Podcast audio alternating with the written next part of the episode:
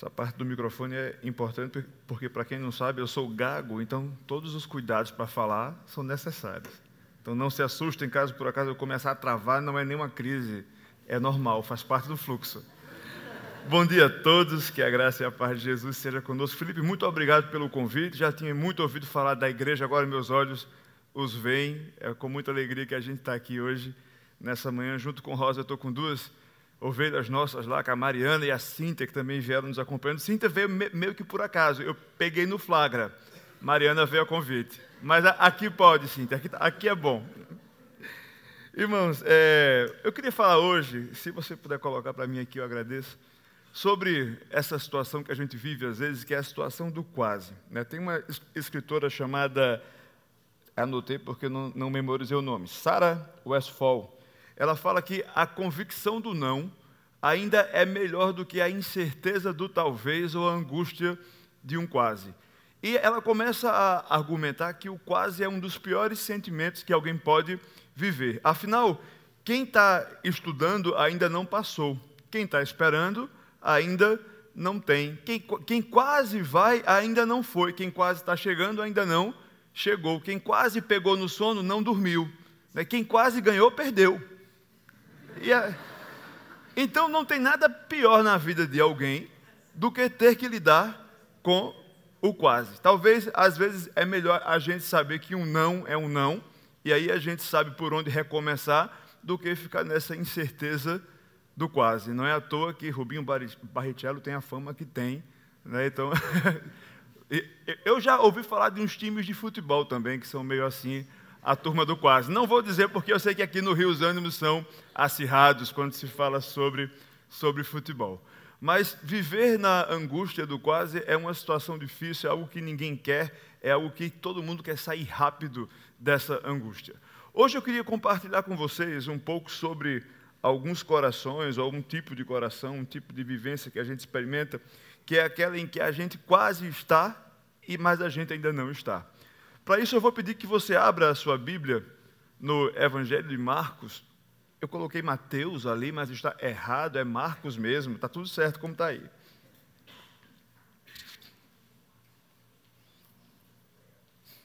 A partir do versículo, os versículos estão certinhos ali, tá? É 28 a 34.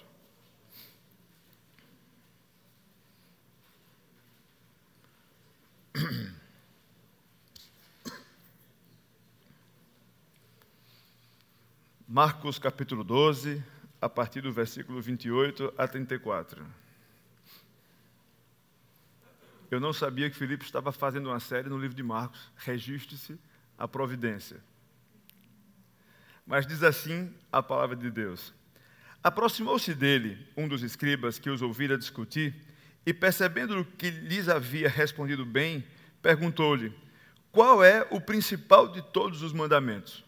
Jesus respondeu: O principal é: Ouve Israel, o Senhor nosso Deus é o único Senhor. Amará o Senhor teu Deus de todo o teu coração, de toda a tua alma, de todo o entendimento e de todas as forças. E o segundo é este: Amarás o teu próximo como a ti mesmo. Não há outro mandamento maior do que esse. E o escriba disse: Muito bem, mestre. É verdade que ele é o único Deus e que além dele não há outro que amá-lo de todo o coração, de todo o entendimento e de todas as forças, e amar o próximo como a si mesmo, vale mais do que todos os holocaustos e sacrifícios. Vendo que ele havia respondido com sabedoria, Jesus lhe disse: Não estás longe do reino de Deus. E ninguém mais ousava interrogá-lo. Vamos orar? Pai, nós te agradecemos pela tua palavra. Te agradecemos porque podemos estar juntos aqui nessa manhã, engrandecendo o Senhor, reconhecendo quem o Senhor é na nossa vida e a nossa necessidade da tua presença. Te pedimos que o Senhor nos ilumine para que a gente possa entender aquilo que o Senhor tem para nos ensinar na manhã de hoje. Que o teu Santo Espírito nos oriente. Em nome de Jesus. Amém. Como vocês já devem ter ouvido nesses dias em que Filipe tem apresentado o Evangelho de Marcos, o Evangelho de Marcos é um evangelho que traz uma história de ação. Eu gosto muito de pensar as coisas como se fossem filmes, sabe? E eu divido assim, eu dividi na minha vida, na minha cabeça, nos meus estudos, os quatro evangelhos como se fossem gêneros de cinema, cinematográficos. E para mim, Marcos é, é como se fosse um filme de ação. É um evangelho de ação. Jesus está constantemente em movimento. Sabe João que gasta ali muito tempo com discursos, com palavras, com elucubrações mais teóricas, abstratas? Marcos parece que não tinha essa paciência ele escreve um evangelho, uma narrativa da história de Jesus, onde Jesus está constantemente se movimentando. Se você pega ali a partir do capítulo 10, por exemplo, você até cansa de ver as vezes em que Jesus sai de Betânia, vai para Jerusalém, volta, vai e volta. Parece que ele não dorme, não come, não para. Ele está o tempo todo curando, libertando, ensinando, pregando, brigando com alguém, reclamando com alguém, exortando, mas ele não para. É uma, um evangelho que traz uma história de ação, sem muito tempo para é, entre um fato ou outro. Ele vai encadeando as coisas de maneira que as coisas acontecem rapidamente. Por isso que é um evangelho tão curto e tão potente porque ele traz as coisas ali muito concentradas, sabe como se fosse aquele amaciante que tem tudo num frasquinho menor? Parece que Marcos é esse concentrado da história de Jesus. E ele faz, ele conta uma história onde ele vai dar ênfase, muitas, muita ênfase aos sinais e maravilhas que Jesus fazia. Então, se você pega ali os primeiros capítulos, você vai ver uma ênfase muito forte em todas as coisas que Jesus fazia, que comprovava visivelmente que ele era o filho, do, o filho de Deus. Então você vai ver pessoas ressuscitarem, você vai ver a multiplicação dos alimentos, você vai ver palavras que ele traz para as pessoas de encorajamento, palavras em que ele ensina o amor. São capítulos em que você vai se apaixonando por Jesus junto com aquela multidão. Nesses primeiros capítulos, enquanto Jesus vai se, se, apresentando para as pessoas e as pessoas vão se encantando com aquelas palavras e descobrindo quem era aquele homem, começa também a trazer alguns discursos que são muito duros e que confrontam muito a realidade que aquelas pessoas viviam e confrontava principalmente as pessoas mais poderosas daquela época, principalmente no universo religioso judaico, onde você tinha ali os mestres da lei, você tinha os fariseus, os partidos religiosos, incomodava até mesmo o governo civil. Eram palavras que não deixava ninguém de fora sobre a sua responsabilidade e sobre o seu pecado e sobre a maneira como estavam tocando as suas vidas. Isso faz com que Jesus comece a enfrentar a oposição dessa gente. E você começa a ver isso se formar durante o evangelho que começa ali com um ênfase. Opa, Felipe, foi mal, hein? Depois eu pago. Mas aí é, começa a se formar com os sinais e as maravilhas, as coisas boas, e começa a gerar essa oposição. Quando nós chegamos ali no capítulo 12, que nós lemos essa historinha agora antes de começar, algumas coisas já tinham acontecido que fizeram com que aquela conversa fosse especial e fosse bem crucial no desenrolar da história do ministério de Jesus e da sua mensagem. Só para a gente entender, nesse processo, um pouco antes, ali no, no, capítulo 11, Jesus está saindo de Betânia, onde ele passou a noite com seus discípulos, e ele passa por uma figueira com fome. Ele olha aquela árvore, não tem uma fruta sequer, e ele amaldiçoa aquela figueira e diz: Olha, nunca mais vai botar figo aí nessa figueira, nunca mais vai, ela, vai, ela vai, vai dar nada. E ele segue com aqueles homens, e ele chega no templo, e chega no templo, o templo tinha virado bagunça. Sabe, a, a, turma tinha começado a transformar aquele templo numa espécie de camelô gigante espiritual, um camelô da fé, onde você podia comprar tudo que você fosse usar ali no seu rito religioso. E Jesus fica indignado e começa a dar voadora naquelas barraquinhas, e ele bota todo mundo para correr, espalha os bichos, e, é, e, ali ele exorta com veemência e até com muita ênfase é, física a, é, os, os homens que ocupavam aquele espaço de maneira tão perversa que estavam corrompendo o povo e a religião de Israel. Jesus, com isso, compra uma briga feia, porque ali ele mexe com o sacerdote, que era a classe mais alta desse sistema religioso. E aqueles homens começam a pensar numa forma de se ver livre desse balbudieiro, né? desse, desse, de, desse profeta que vinha ali inflamando o povo contra os sacerdotes, como assim? Quem ele acha que é? Que pode chegar no templo e simplesmente derrubar ali o comércio daquelas pessoas. Afinal, essas pessoas vivem disso. Então, os sacerdotes começam a se organizar e a se incomodar de alguma forma com Jesus e começam a pensar uma forma de dar fim ao seu ministério, de dar fim mesmo à sua vida. Acontece que Jesus volta no outro dia para Jerusalém e ele passa pela figueira e agora a figueira está seca. E Pedro diz: Jesus, aquela figueira que o Senhor amaldiçoou, amanheceu seca que não tem uma folha. Je Jesus então ensina ali aos discípulos sobre oração e lá e chega em Jerusalém, conta uma parábola poderosa e confrontadora sobre os lavradores maus sobre, sobre um homem que deixa a sua terra é, sob o comando, sob o cuidado de um lavrador e manda alguém ir lá buscar os frutos dessa lavoura e todos os homens que ele manda para lá são assassinados pelos lavradores. Ele manda o seu filho, que também sofre na mão dos lavradores. E a turma que ouvia essa história, os fariseus, os saduceus, os mestres da lei, os sacerdotes, os donos da religião de Israel se identificam com esses lavradores maus, vestem a carapuça. E aí toda aquela oposição que ainda era incipiente se torna uma oposição formal. Para você ter uma ideia, nos dias de Jesus, esse pessoal que a gente cita como se fossem os vilões da história, não eram, não eram uma coligação entre, entre si, sabe? Eles não estavam unidos eram partidos e eram divisões que existiam internamente. Então você nunca ia ver um saduceu batendo papo cordialmente com um fariseu. Eram pessoas que pensavam diferente. Cada um tinha a sua, a sua teologia, cada um tinha os seus interesses políticos. Por isso que você vai ver, às vezes, Marcos falando de um herodiano, de um saduceu, de um fariseu, um mestre da lei. São categorias de pessoas diferentes, com, com visão de mundo diferente e principalmente com interesses diferentes. Só que chega um momento que Jesus incomoda tanto essa classe, essas pessoas, que essas pessoas fazem uma espécie de coalizão eles começam a, a, a pensar juntos numa forma de parar Jesus. Esse homem precisava parar de alguma maneira. E enquanto Jesus vivia com aquelas pessoas, ele estava sempre cercado de uma multidão. E nessas idas que ele fazia para Jerusalém, sempre tinha gente ao seu redor. E ao seu redor tinham, eh, haviam os discípulos, haviam os seguidores e havia aquela grande multidão. Tinha gente que estava muito perto de Jesus, mas na verdade estava muito longe de Jesus.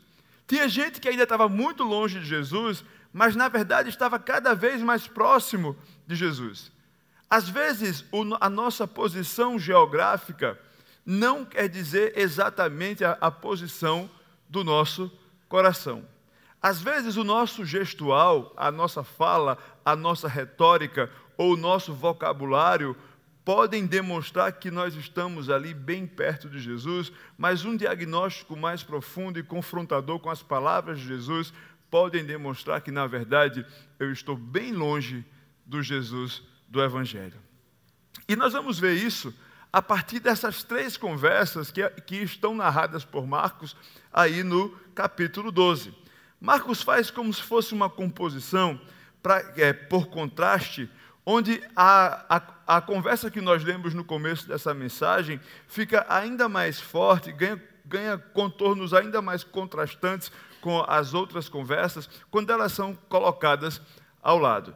E Marcos vai contar, a partir do capítulo 12, aí no comecinho, você pode abrir a sua Bíblia, só para você acompanhar essa história.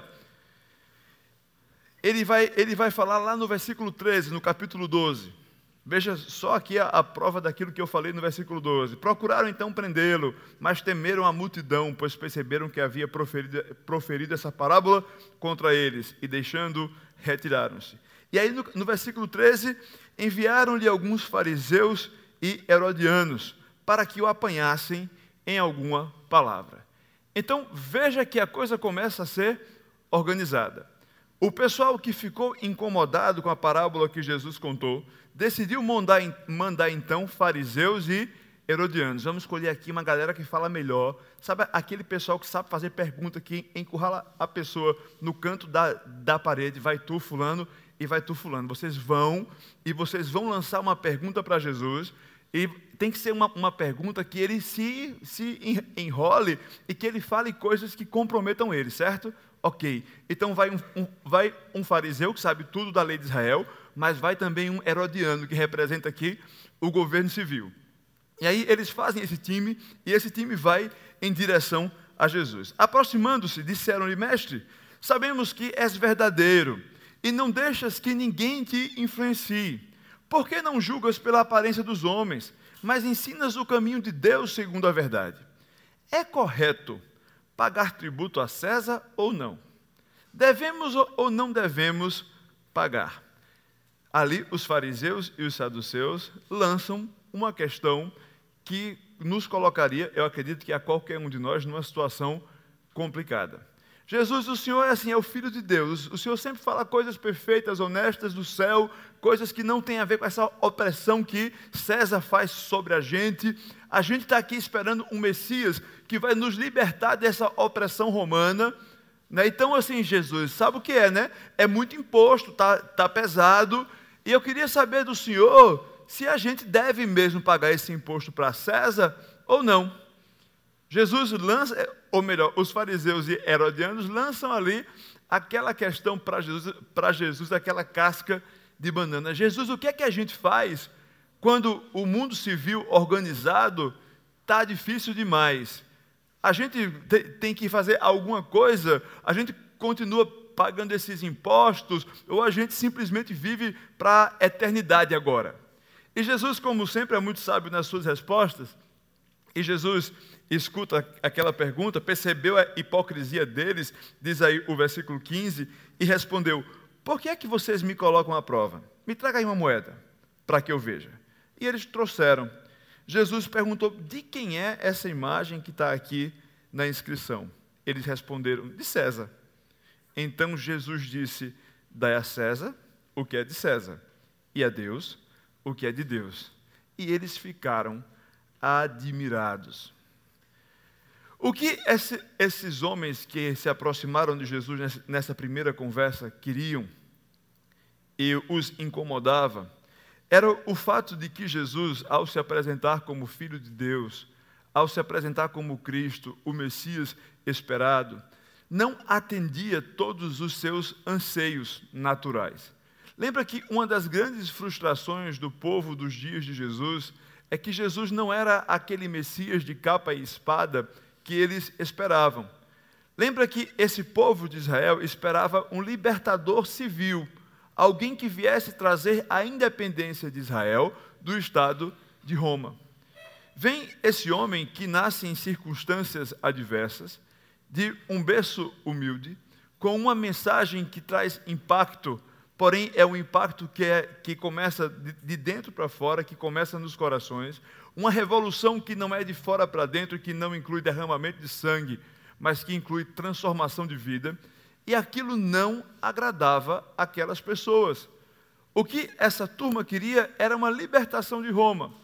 E eles vão fazer o possível para encaixar Jesus na sua expectativa de Messias. Por isso que eles escolhem uma pergunta tão capciosa e tão, e tão, é, tão política para fazer para Jesus. É como se eles estivessem dizendo a Jesus: olha, a nossa necessidade mesmo é que o Senhor nos livre aqui do tributo romano. E Jesus diz: olha, vocês precisam entender que o mundo em que vocês vivem é essa sociedade civil organizada. Jesus sabia que isso não era bom. Ele sabia que, que, que estar sendo oprimido por César não era uma situação agradável. Mas é isso que vocês têm para hoje. Porém, isso não anula de vocês a perspectiva eterna de que Deus recebe aquilo que é de Deus. E isso não quer dizer que Deus está ali é, indiferente àquilo que acontece no mundo de César. Mas não use o mundo de César para querer adequar Deus ao mundo de César. É o mundo de César que vai responder a esse Deus que é o Deus criador desse mundo. Então não procure colocar Deus dentro das suas expectativas de mundo. Isso é um dos principais motivos que às vezes a gente fica com, com o coração tão longe de Deus. É porque a gente cria. os, a, foi complicado agora, hein? Os nossos anseios. Nós criamos os nossos anseios pessoais e planejamos tudo para que as coisas aconteçam nesse caminho. A nossa oração é nesse caminho. A gente pede oração às pessoas por aquilo que a gente planejou. E aí, quando Deus não faz aquilo que a gente pensou, a gente fica indignado. Como assim? O Senhor não é Deus? Só que a gente nunca pediu a Deus que Deus fizesse o que Deus faria. Nunca pediu que Deus fizesse a sua, a sua vontade. Nosso coração está bem longe de Deus. A gente ora, a gente vem à igreja, a gente conversa sobre Deus, a gente às vezes abre versículo e diz: Olha, é isso aqui que Deus tem para mim. Mas a gente não está interessado naquilo que Deus tem a dizer.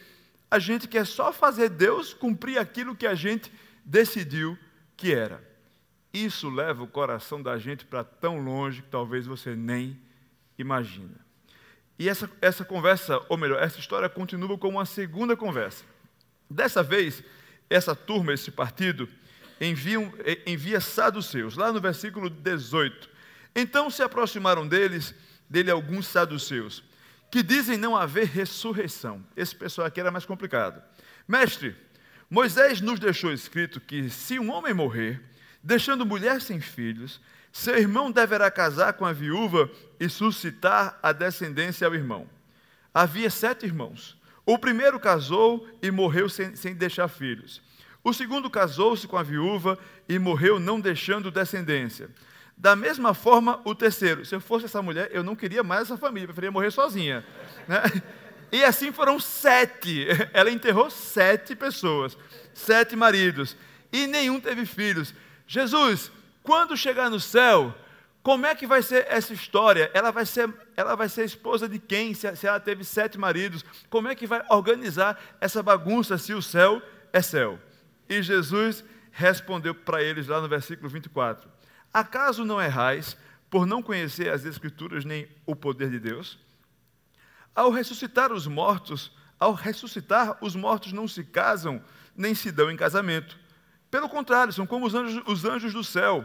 Quanto aos mortos ressuscitarem, não lestes no livro de Moisés, na passagem que se fala da Sassa, como Deus lhe disse: Eu sou o Deus de Abraão, o Deus de Isaac, o Deus de Jacó?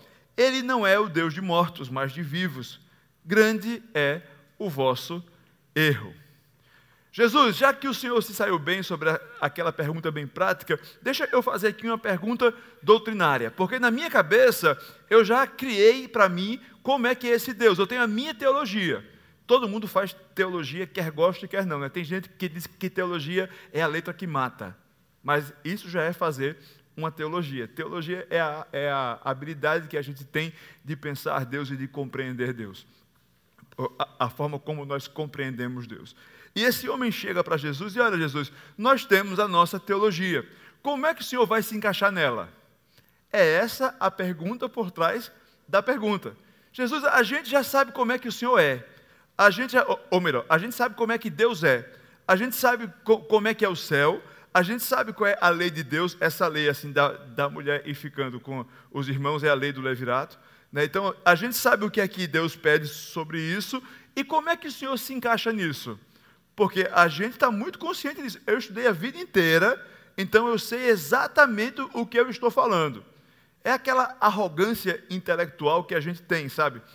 E às vezes, muita, muitas vezes a gente se aproxima de Deus e de Jesus com essa atitude de arrogância intelectual e às vezes teológica. A gente sabe muita coisa. Então, assim, eu já estudei muito, eu já li muito, eu sou pós-doutor em vida, pós-doutor em divindade. Então eu posso chegar aqui para Jesus e dizer: Olha, Jesus, o Senhor precisa se encaixar naquilo que eu sei sobre o Senhor, ou naquilo que eu acho que eu sei sobre o Senhor. E se o Senhor não se encaixar, é porque o Senhor não é o Senhor. Era, era essa a. De novo, eu vou deixar isso fora. Era essa a argumentação dos saduceus quando se aproximaram de Jesus. Saduceu era esse grupo, essa dissensão dentro, dentro ali da, das pessoas do mundo religioso que não, não acreditavam na ressurreição, como o próprio texto fala. E ele fica indignado porque eles escutaram algumas vezes Jesus falando sobre ressurreição.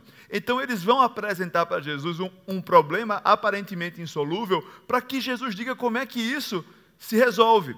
E Jesus explica para eles com o exemplo né, do Antigo Testamento que Deus fala de Abraão, de Isaac e de Jacó como pessoas que estão vivas, com Deus, Deus lembrando e falando que nós somos seres eternos.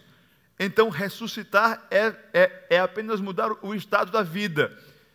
E eles escutam aquilo e talvez eles não tenham estado abertos para entender o que é que Jesus estava ensinando. E talvez a gente chegue aqui num momento como hoje, sabe? E as nossas pré-convicções, nossas, os nossos preconceitos sobre Deus não são necessariamente teológicos, mas podem ser de tanta descrença quanto daqueles saduceus. Eu sei até onde as coisas são possíveis. Eu sei o que pode acontecer e o que não pode acontecer. Eu sei o que faz sentido e o que não faz sentido. Qualquer coisa que eu ouvi de Jesus que vá além das minhas preconcepções, eu rejeito. Esse tipo de aproximação também é uma aproximação em que a gente pode estar bem perto de Jesus, mas longe de coração. Quando a gente assume uma, arrogância existencial. É aquele momento que a gente decide que é o dono da verdade. É quando a gente se aproxima de Jesus já sabendo o que vai pensar é totalmente diferente da postura que Jesus assume ao se encarnar. Lembra lá de Filipenses 2? A kenose de Jesus, que Jesus se esvazia de si mesmo, assume a forma de homem, vive tudo que a gente viveu aqui nesse mundo, experimenta as nossas aflições. O esvaziamento de Jesus é uma das, é uma das influências que a gente pode ter ao pensar nessa aproximação com Ele é uma das formas da gente não andar tão longe quando a gente está tão perto. Só que não se encerra nessa, nessa conversa. Nós lemos aqui no começo dessa mensagem uma conversa em que um mestre da lei, que ouviu essas outras conversas, e ali, como eu falei, devia ser uma grande multidão, aquele lugar estava um pouco tumultuado, eu penso que era calor, suor, sabe? Você passava assim pelas pessoas, o suor pegava, aquela a poeira na cara, e ele devia estar ouvindo aquilo ali de alguma forma, e sempre que Jesus falava, as pessoas eram impactadas de, de alguma maneira. E um daqueles mestres da lei que provavelmente estavam ali junto com aquele grupo que foi para pegar Jesus desprevenido, lançar uma casca de banana para que Jesus se enrolasse e pudesse ser preso se aproxima de Jesus e ali eu acho que os seus colegas, os seus companheiros devem ter pensado, agora se ele foi é porque ele deve ter uma pergunta que agora ele pega, viu? Agora ele vai detonar Jesus. A gente se deu mal, mas esse cara vai fazer bem feito.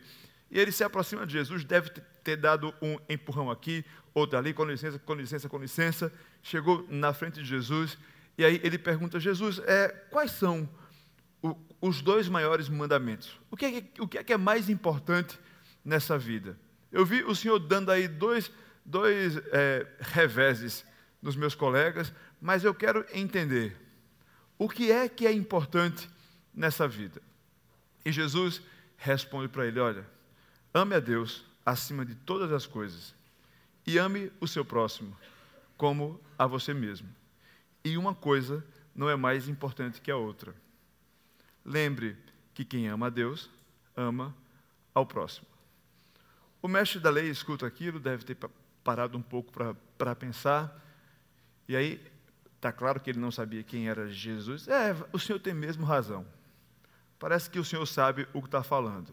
O mais importante é mesmo amar a Deus acima de todas as coisas, com, to com toda a força, com toda a alma, com todo entendimento e também amar ao próximo. O senhor está certo, o senhor conhece bem o Antigo Testamento, o senhor conhece bem a lei. Jesus olha para ele e diz: É, eu conheço, mas... e continua nesse caminho, porque você está bem próximo do reino, você não está longe do reino de Deus. Eu penso nesse diálogo como um dos mais tristes do Novo Testamento. Porque eu encaro esse mestre da lei como alguém que quase chega, que quase compreende, que quase está no reino, mas quem quase está, não está. O mestre da lei quase compreendia o que era esse reino. Lembra que o reino era uma esperança que todo aquele povo tinha.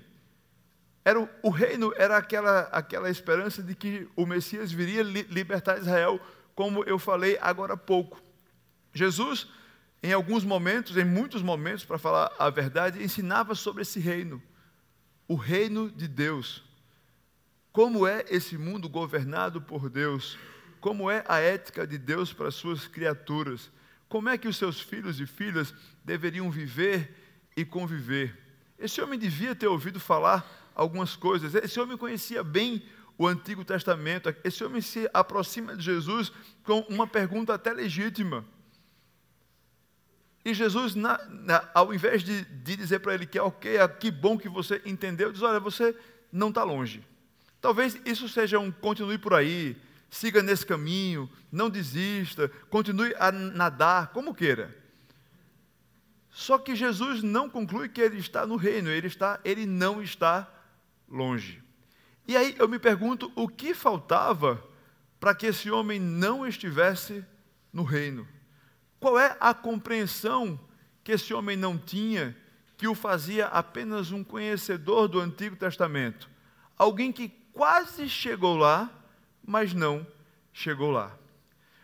O próprio evangelista Marcos vai nos dar uma ideia um pouco mais ampla do que significa chegar lá. O, o que significa sair da posição daquele mestre que estava ali perguntando a Jesus sobre os maiores mandamentos e ser alguém que faz parte desse reino?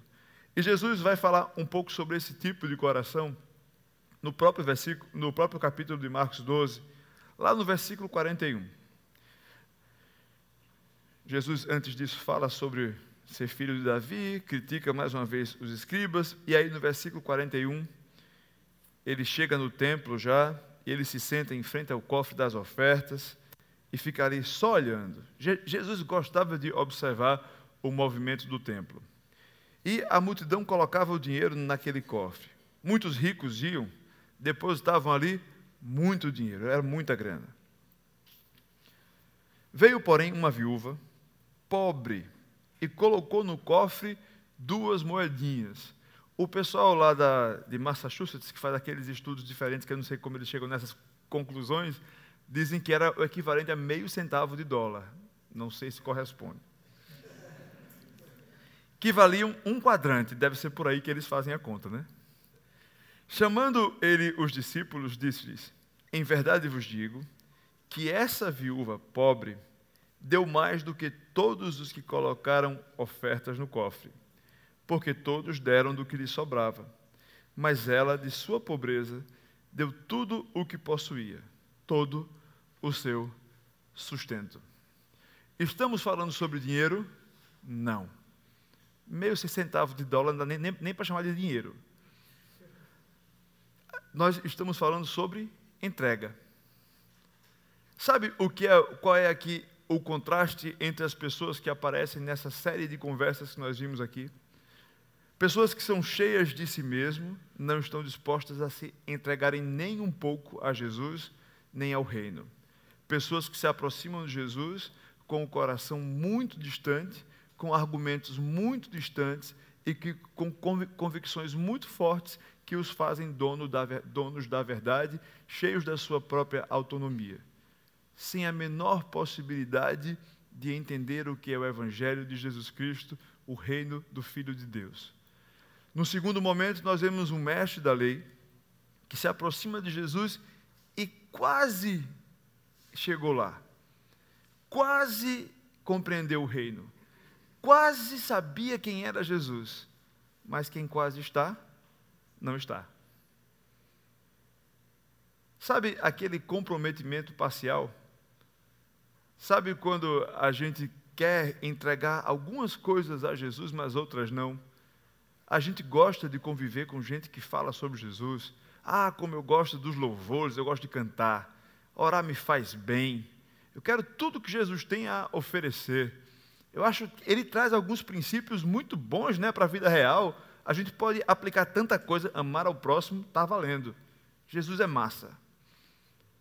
Só que a gente nunca sai dessa esfera da, do achar legal, do achar bonito, do experimentar algumas coisas para a entrega total. É isso que faz com que a gente seja, seja um mestre da lei que vive no quase, sabe? A gente sabe das coisas de Jesus, mas a gente, a gente ainda não conheceu esse Jesus. A gente ainda não se entregou por completo a esse Jesus. A gente ainda não sabe o que é se dar para Jesus 100%. Essa senhorinha que aparece no final dessa história, provavelmente, ou pelo menos Marcos não conta para a gente, qual era a relação dela com Jesus. Mas ela aparece como um tipo de coração, que é o tipo de coração que consegue chegar lá, que consegue sair do quase. Não é o coração que dá muito dinheiro, não. Não é o coração que, que dá muitas ofertas ou, ou, ou que está tá disposto a abrir mão dos bens materiais. Não. É um coração diferente. Quem lembra aqui daquela história do jovem rico que chega para Jesus? O que é que eu faço para herdar o reino dos céus? Vai lá, vende tudo que você tem, doa aos pobres e volta. Jesus precisava daquele dinheiro para abençoar os pobres? Não. Era um teste de comprometimento do coração. Essa senhorinha comprovava com o seu gesto, com a sua atitude, que a sua vida estava entregue. Sabe? E, e aqui não é, não é, repito, não é sobre dinheiro mas é sobre o que Jesus ensinava sobre onde está o seu coração, aí está o seu tesouro. Quando a história conta que a mulher dava ali tudo o que ela tinha, ela, tá, é, ela está comunicando para nós que ela estava totalmente comprometida e totalmente entregue àquela causa. Não havia nada que ela tivesse disposta a ficar para ela, nenhuma garantia mais do que dar dinheiro, era comprometimento total, era entrega visceral, era, era confissão de dependência, era abrir mão da sua autonomia, entender que ela mesma não poderia tomar as melhores decisões, que não estava nela a capacidade do seu sustento, não estava nela a capacidade de, da sua segurança, mas era um gesto de completa confiança e dependência tudo o que faltou aquelas outras pessoas que passaram nas conversas anteriores com Jesus. Aquele meio comprometimento, aquela arrogância existencial, não combinam com a relação que Jesus espera que nós tenhamos com Ele, que é uma relação de total dependência e entrega. Sabe da a ovelha do pastor do Salmo 23? Ela só come se o pastor der, ela só dorme se o pastor levar para um lugar seguro.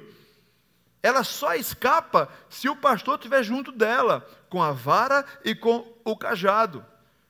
É essa a compreensão que Jesus espera que os seus discípulos e discípulas tenham quando o encontram e o reconhecem como filho de Deus, aquele que veio tirar o pecado do mundo e que veio para ser suficiente para todo aquele que nele crê. É por isso que em João capítulo 14, no versículo 6, ele faz questão de dizer: Olha, eu sou o caminho, a verdade, a vida. Ninguém vai ao Pai se não for por mim. Não adianta andar por outros caminhos, não adianta buscar outras verdades, não adianta procurar satisfação em outras coisas. O único jeito sou eu. E a gente só sai do quase quando a gente chega lá. Quando a gente entende que relação com Deus e com Jesus é de entrega total.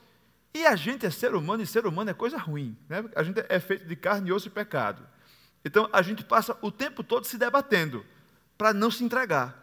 Sabe quando, quando você vê aquele peixe morrendo fora d'água? Meio, meio sádico, não é isso? Parece que eu tiro os peixinhos assim e deixo morrer na mesa. Não, tá, gente?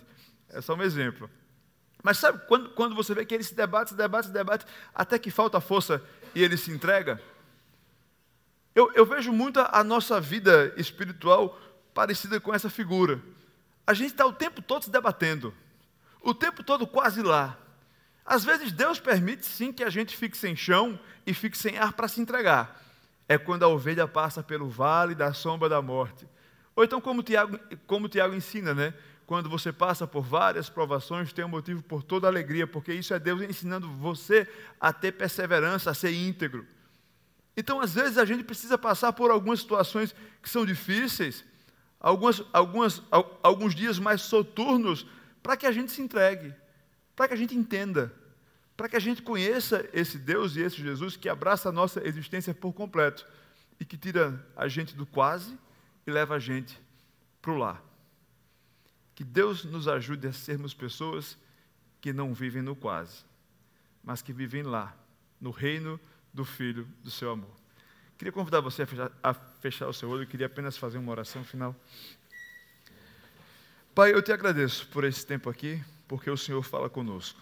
Te agradeço porque o Senhor está sempre disposto a exercer da tua misericórdia e a tua graça sobre nós e nos tirar do lugar onde estamos, das nossas convicções, às vezes tão distantes do Senhor, da nossa arrogância existencial, da nossa relação tão superficial contigo. E o Senhor consegue nos tirar desse lugar distante, que às vezes está tão próximo de convivência, e trazer para dentro do teu reino. Que o Senhor nos ajude a viver essa entrega por completo. Que o Senhor nos ajude a, como essa viúva que não tinha nada nas mãos, mas tão significativamente entregou tudo aquilo que tinha, nós possamos ter um coração que se entrega ao Senhor, um coração que é completamente dependente do Senhor, que confia totalmente no Senhor, não naquilo que nós elaboramos, não naquilo que nós decidimos antes, não naquilo que a gente só sabe sobre Ti, mas, mas diante daquilo que o Senhor é e da Tua presença ao nosso lado. Nos ajude, Pai, em nome de Jesus. Amém. Amém.